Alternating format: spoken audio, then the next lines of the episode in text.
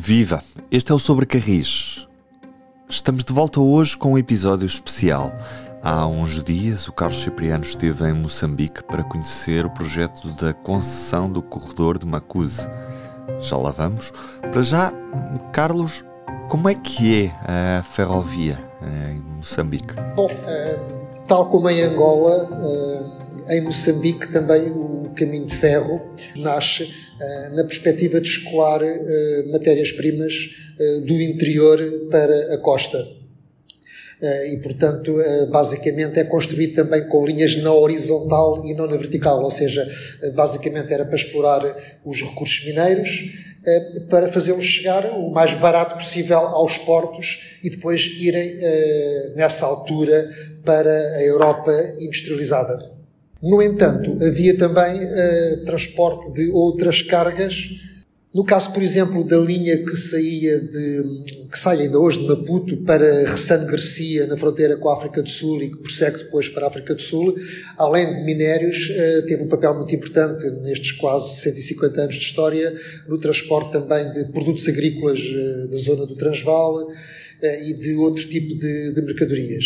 O transporte de passageiros é, é, é, residual, basicamente, ou seja, tendo em conta a dimensão da rede ferroviária, se é que se pode chamar uma rede, uma vez que as linhas não estão muito interligadas, não é? Mas, de facto, uh, só há transporte de passageiros uh, no reduzido número de quilómetros e basicamente concentrado em torno de Maputo, se bem que em outros pontos há também um outro comboio de passageiros, mas a maior parte dos casos é uma vez por semana. Uh, e ainda assim achei muito curioso, porque se é verdade que se está a desenhar, digamos, uma espécie de serviço suburbano uh, em Maputo, eu diria, por exemplo, entre Maputo e Matola Gar, que está uma, a duas dezenas de quilómetros, a frequência é muito baixa. Por exemplo, por exemplo, eu hoje de manhã tentei ir de comboio à Matola, cheguei às 8 horas, o último comboio tinha sido às 7h45 e o próximo era só às 16 horas. Ou seja, os comboios eh, ficam eh, durante o dia na estação, ao, fim da tarde, ou melhor, a meio da tarde, há mais três ou quatro comboios eh, que levam as pessoas para a periferia e depois eh, já não regressam, portanto, só no dia seguinte. E, portanto, a frequência é aqui o grande handicap.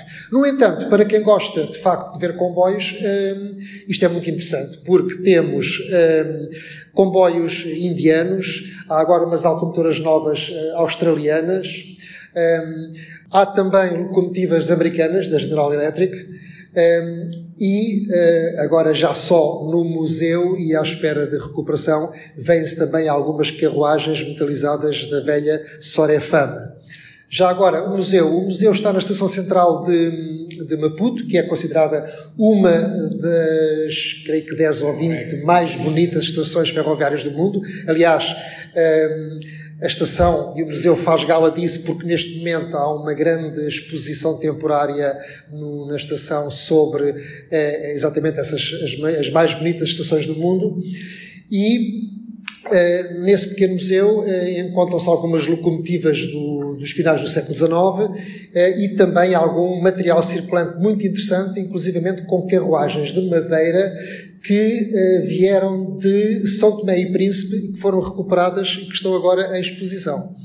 Por fim, só uma curiosidade é que o caminho de ferro foi tão importante em Moçambique que esteve na origem da própria constituição do transporte rodoviário, do transporte de carga por rodovia, que rebatia sempre nos corredores ferroviários, e é o Estado, através dos caminhos de ferro, que constrói essas empresas de, de, de caminhonagem, de rodovia.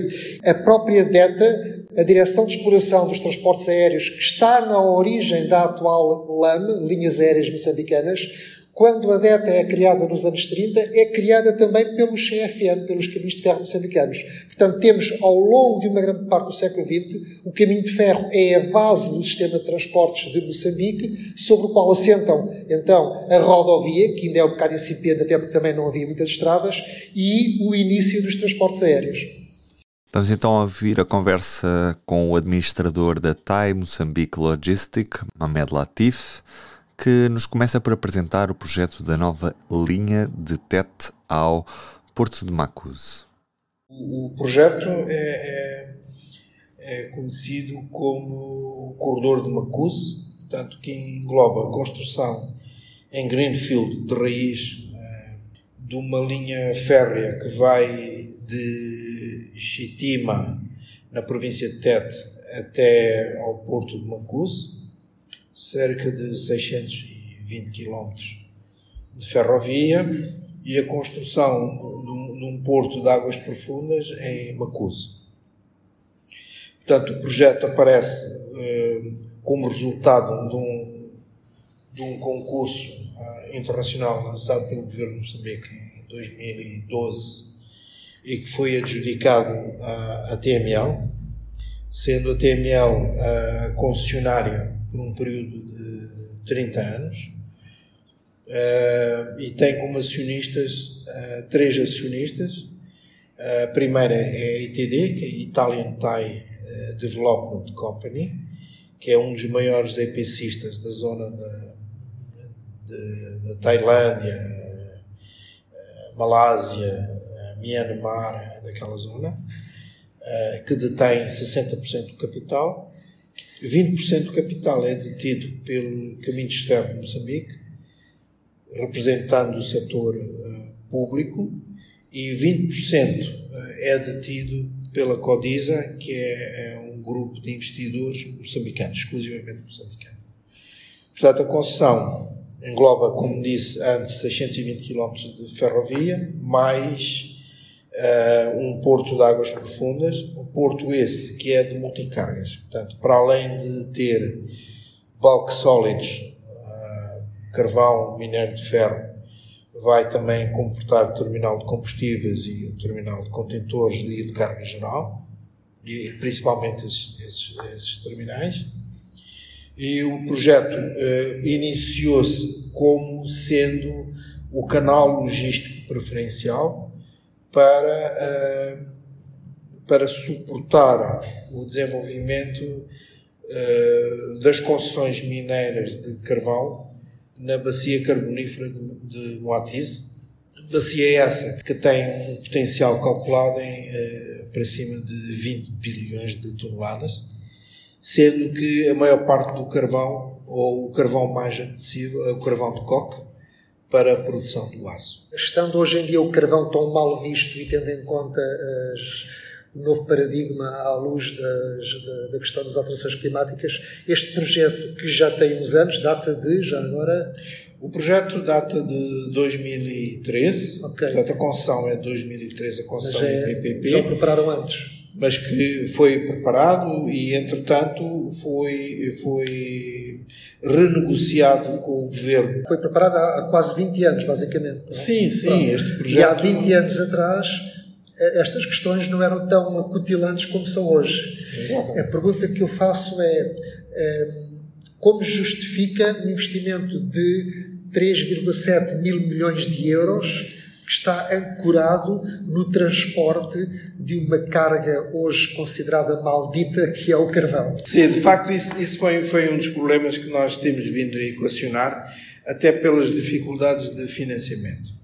Uh, porém, é, é, é, preciso ver que, que uh, países como a Índia e a China uh, mantém uh, o carvão ainda como uh, um meio preferencial de produção de energia. Apesar do carvão, da maior parte, do carvão mais apetecível de, de, da bacia de Moatize ser o carvão de coque, para a produção do aço, é preciso notar que só a Índia, que nesta altura produz cerca de 150 milhões de toneladas de, de aço, tem um plano de crescimento uh, de produção de aço nos próximos 10 anos de mais de 200 milhões de toneladas de, de produção de aço.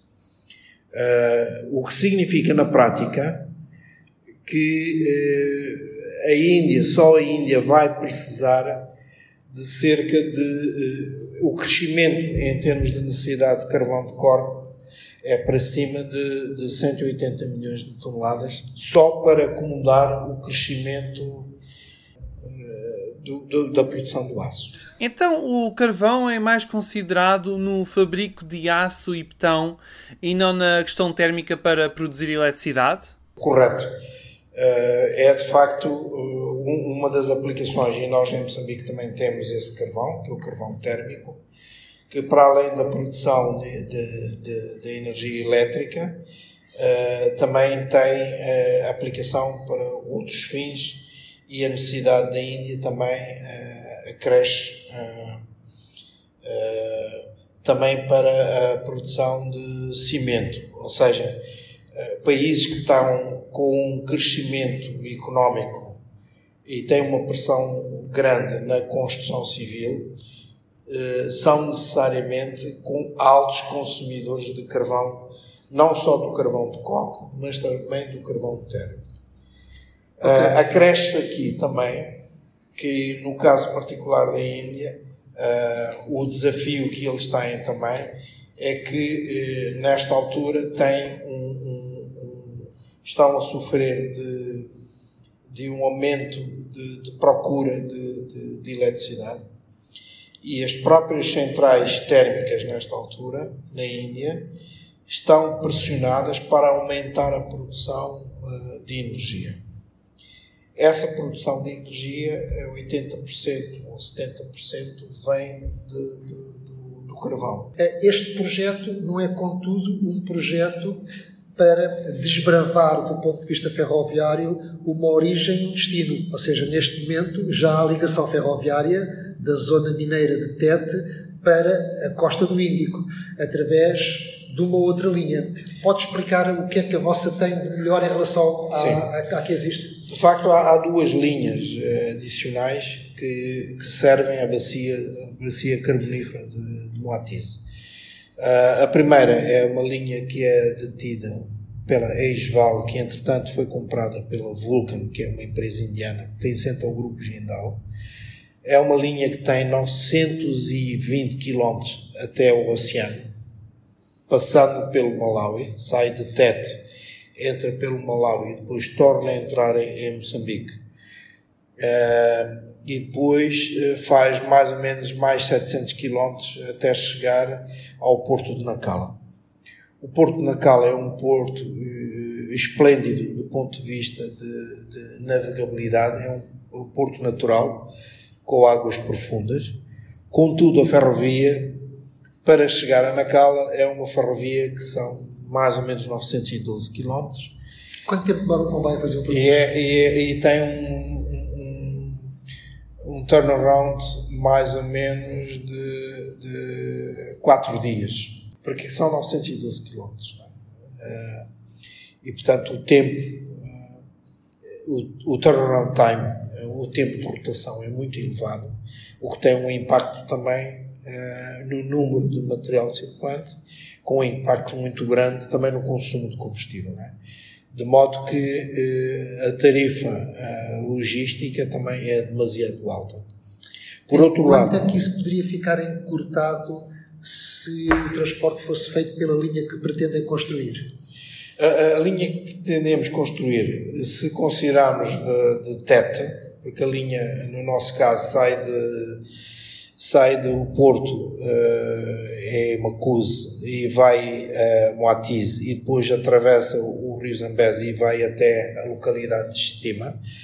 A linha tem mais ou menos 620 km na sua extensão total Contudo, a partir de Moatize, que é de onde sai a linha de Nacala, são 490 km.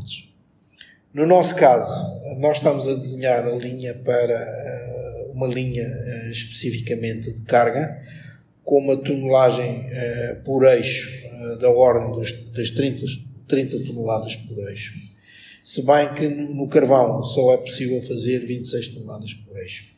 Mas como temos 490 km e é uma linha de, de carga pesada com 26, 30 toneladas por eixo, é possível ter uma tarifa uh, bem mais competitiva, enquanto que na Cala se pratica uma tarifa entre ferrovia e porto que eu estimo na ordem dos 54, 56 dólares uh, por tonelada no, no, na, linha de, na linha de Macusa, nossa, uh, o nosso modelo financeiro aponta para uma tarifa de 25 a 30 dólares por tonelada, uh, incluindo a tarifa ferroviária e a tarifa portuária. Mas nesse caso vocês vão fazer concorrência à, à, outra empresa que está a operar na outra linha? Não, não vamos, porque é assim, porque a, a outra linha uh, é uma linha de utilização uh, exclusiva da Vulcan,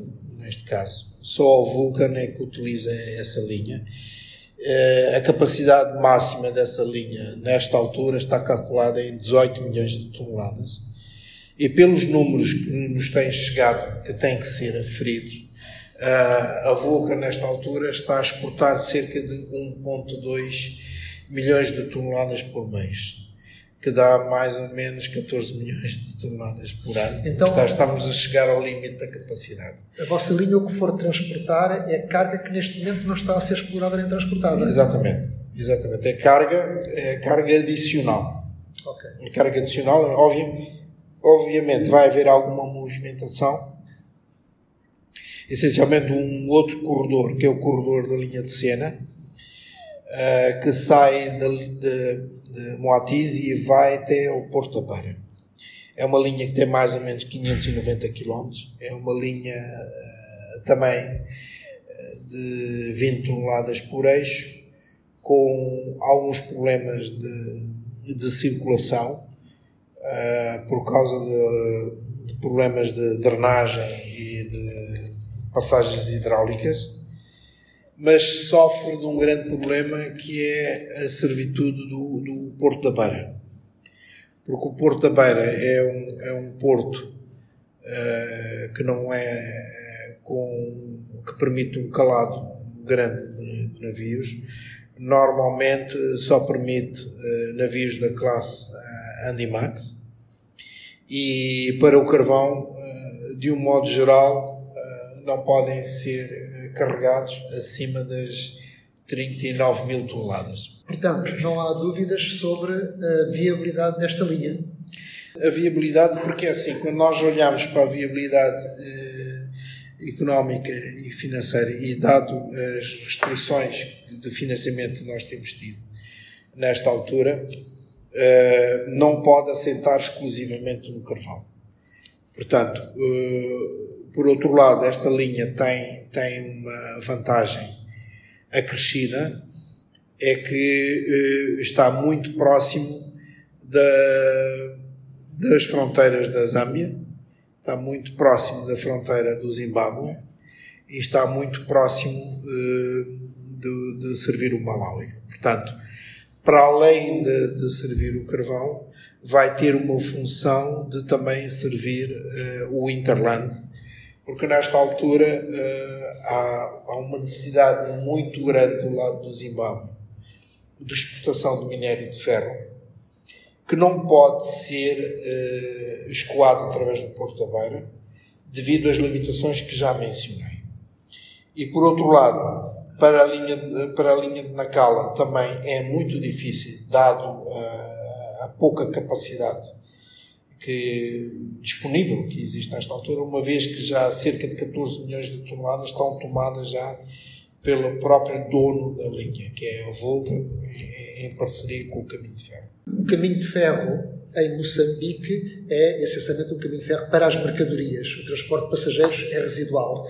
Qual é a relação dos moçambicanos com a ferrovia? É menos empática do que o que acontece na Europa, em que as pessoas são exigentes em relação à ferrovia?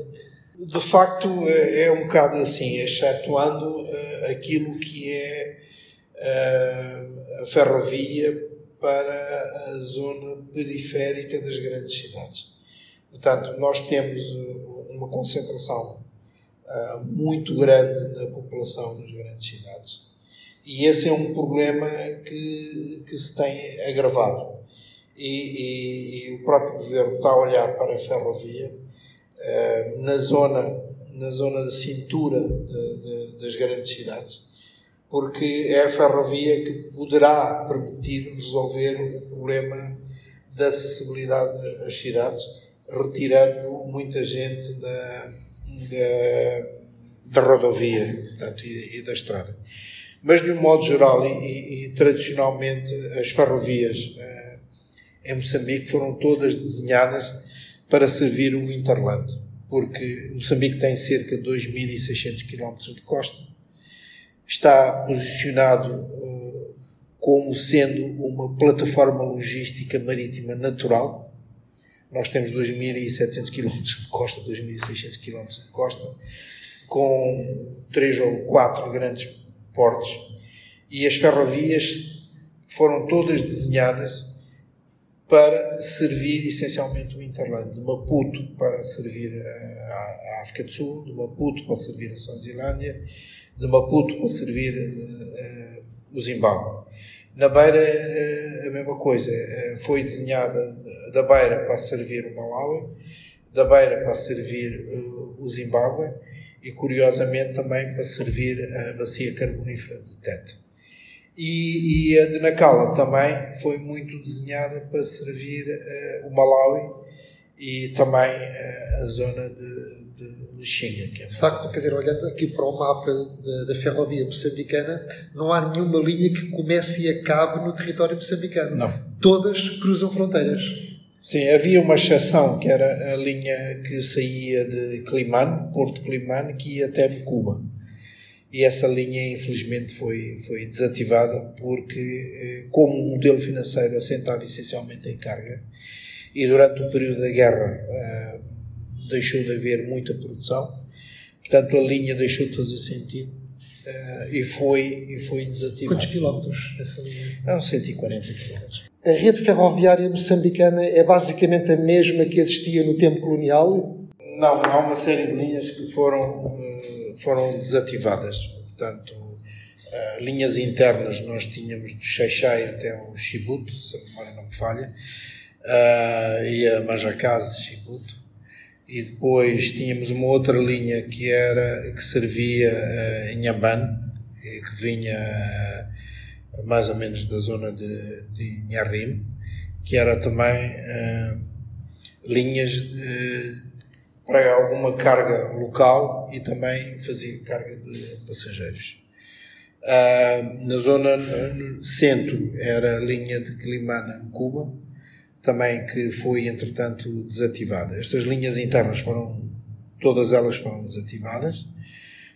E, e há uma outra linha que servia a zona de, do açúcar de Chinavane e que saía de Chinavane e ia a Moamba e que depois ia para Maputo, mas que posteriormente foi desativada eh, nos anos 90, eh, sendo servida nesta altura pela linha de Chicola-Cola, a linha de Limpopo. Outra, outra pergunta, só para que os nossos ouvintes tenho uma ideia da dimensão do, daquilo que é a ferrovia moçambicana em termos, por exemplo, dos comboios.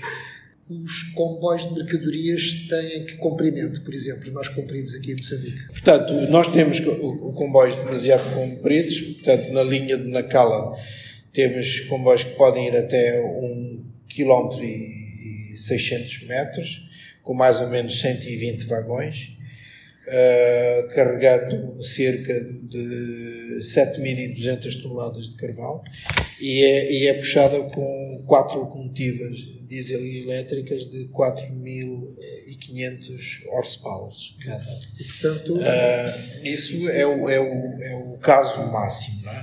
Na linha de cena, uh, a dimensão do, dos comboios é um pouco mais reduzida, vão mais ou menos até 800 metros tem eh, cerca de 43, o comboio típico são 43 uh, eh, vagões com 2.600 toneladas de carvão. Uh, tipicamente tem duas locomotivas uh, diesel, diesel elétricas, com uh, 3.500 uh, horsepower, 3.500 horsepower e excetuando um pequeno troço em que é preciso um helper mais, mais uma locomotiva. Portanto, de um modo geral, nos 590 km são duas locomotivas e, e 43 vagões. Estes corredores, na verdade, são corredores mineiros. São corredores mineiros, essencialmente. Uh, o pessoal é todos os caminhos de ferro de Moçambique ou recrutam o seu próprio pessoal? E os meios pertencem ao CFM ou são das próprias empresas mineiras, as locomotivas e os vagões? Uh, varia. Uh, nesta, nesta altura, na linha de Nacala, os meios circulantes são todos uh, da concessionária, da Vulcan, neste caso, que foi comprada a, a Val. Uh, e na linha, na linha de cena, a maior parte dos materiais circulantes pertencem às próprias mineradoras. Nesta altura, uh, o caminho de ferro está a dotar de capacidade e está uh, também a oferecer capacidade de transporte às mineradoras existentes. mas é um misto. A maior, a maior parte do parque de material circulante pertence às mineradoras. Quando era portuguesa, a atual Maputo chegou a ter uma rede de carros elétricos?